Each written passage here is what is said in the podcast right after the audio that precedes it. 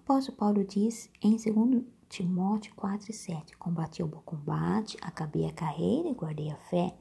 O maior inimigo de Paulo não era Satanás, porque Deus o venceria por ele. Mas o maior inimigo de Paulo era sua carne, pois ele diz em 2 Coríntios 12, 7, Foi-me dado um espinho na carne, a saber, a fim de não me exaltar.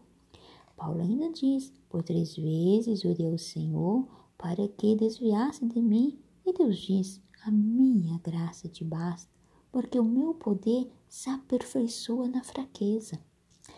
Deus permitiu esse espinho na carne de Paulo para ele não se gloriar em si mesmo, mas que toda a glória fosse do Senhor Jesus. Ele mesmo confessou isto no versículo 7, dizendo assim: Para que não exaltasse pela excelência das revelações, foi-me dado um espinho na carne, a saber, um mensageiro de Satanás, para me esbofetear a fim de não me exaltar. Esse mensageiro de Satanás foi dado na carne de Paulo. Isso atingiu a carne de Paulo e não o espírito. Analisando as palavras de Paulo, ele diz: Foi-me dado um espinho na carne. Ele foi bem claro: um espinho na carne e não no espírito pense que Deus é malvado em permitir uma coisa dessa. Ele sabe lidar com o barro que formou. Deus sabe que a carne quer falar mais alto que o espírito. O espírito do ser humano tem que estar por cima, não por baixo. Tem que ser cabeça, não cauda. E também é essa razão de Deus dar a graça para Paulo, porque a graça de Deus, que é a salvação da alma do ser humano, o qual mantém o espírito do ser humano em comunhão única, em ligação com Deus o espírito, o ser humano que testifica, ou seja, o que faz a afirmativa baseada em conhecimento pessoal da graça de Deus. Ou seja, o nosso espírito afirma com o conhecimento que temos que somos filhos de Deus através do novo nascimento. E ações, atitudes do nosso espírito, alma, coração, carne, prova que temos as características, a característica do pior de Deus. O nascido de Deus, além de ter suas características, também possui sua autoridade. Por essa razão, quando falarmos, determinarmos alguma coisa, temos que crer que receberemos. Recebendo este poder através do novo nascimento, ao expulsar o mal, o mal ouve a voz do próprio Deus e é obrigado a sair, a se retirar. O mal tem que olhar no homem de Deus e ver as próprias características de Deus para poder obedecer Caso contrário, ele dominará, destruirá, porque ele veio para matar, roubar e destruir. Muitos nascidos de Deus chegam a perder essa característica, ou seja, o novo nascimento, pois era lugar para a carne, então voltar a velha criatura pecaminosa, fazendo assim renascer o velho homem, a velha criatura. E isso acontece quando o espírito do homem começa a se afastar do seu Criador, dando lugar para a carne. Por essa razão, o espírito do homem tem que estar vigilante, pois o inimigo anda como leão ao redor, de redor, procurando quem possa tragar. Um minuto de descuido seu espírito ele traga a carne do homem, levando consigo também o seu espírito, a alma, para o inferno.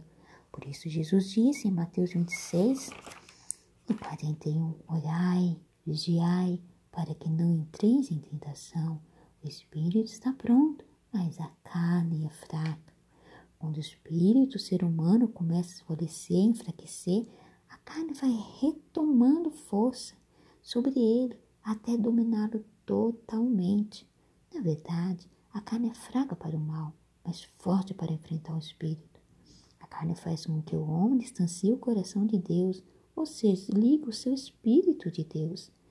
Mude em suas orações, pense só em si mesmo, isso significa também que a carne está forte em si. O inimigo, se não pegar o homem em seu egoísmo, dê uma oração única a si mesmo, ele pega pelos olhos, ouvidos. Por essa razão, se faz necessário estar quietos em certos momentos da vida. Em Provérbios 25, 11 está escrito: Com uma maçã de ouro e uma bandeja de prata é a palavra dita ao seu tempo. Por essa razão é necessário estar quieto em certos momentos da vida.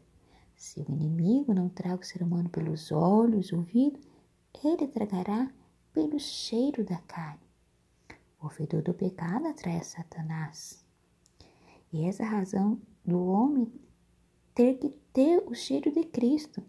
Em 2 Coríntios 2,15 fala que o homem tem o cheiro de Cristo. Em Gênesis 8, 21, no Velho Testamento, quando Noé edificou um altar a Deus, depois do dilúvio, oferecendo ao Senhor o holocausto de mais limpo sobre o altar, diz a Bíblia que o Senhor cheirou o suave cheiro e disse o Senhor ao seu coração: Não tornarei mais a amaldiçoar a terra por causa do homem, porque a imaginação do coração do homem é má. E só poderia aplacar essa maldade através do sangue de seu filho derramado. Pois na terra não havia nenhum justo para justificar um ao outro. Então só existia um, o próprio Filho, o Senhor Jesus Cristo, a qual ele enviou para morrer crucificado. E através do sangue derramado, ele justificou a todos aqueles que o reconhecem como o único Salvador de sua alma. Satanás tem pavor do cheiro de Cristo pois o cheiro suave de Cristo quebra naquilo todo esse poder. Quando o ser humano aceita Jesus como seu Salvador e tem um novo nascimento, recebe o Espírito Santo, ele passa a ter o cheiro de Cristo.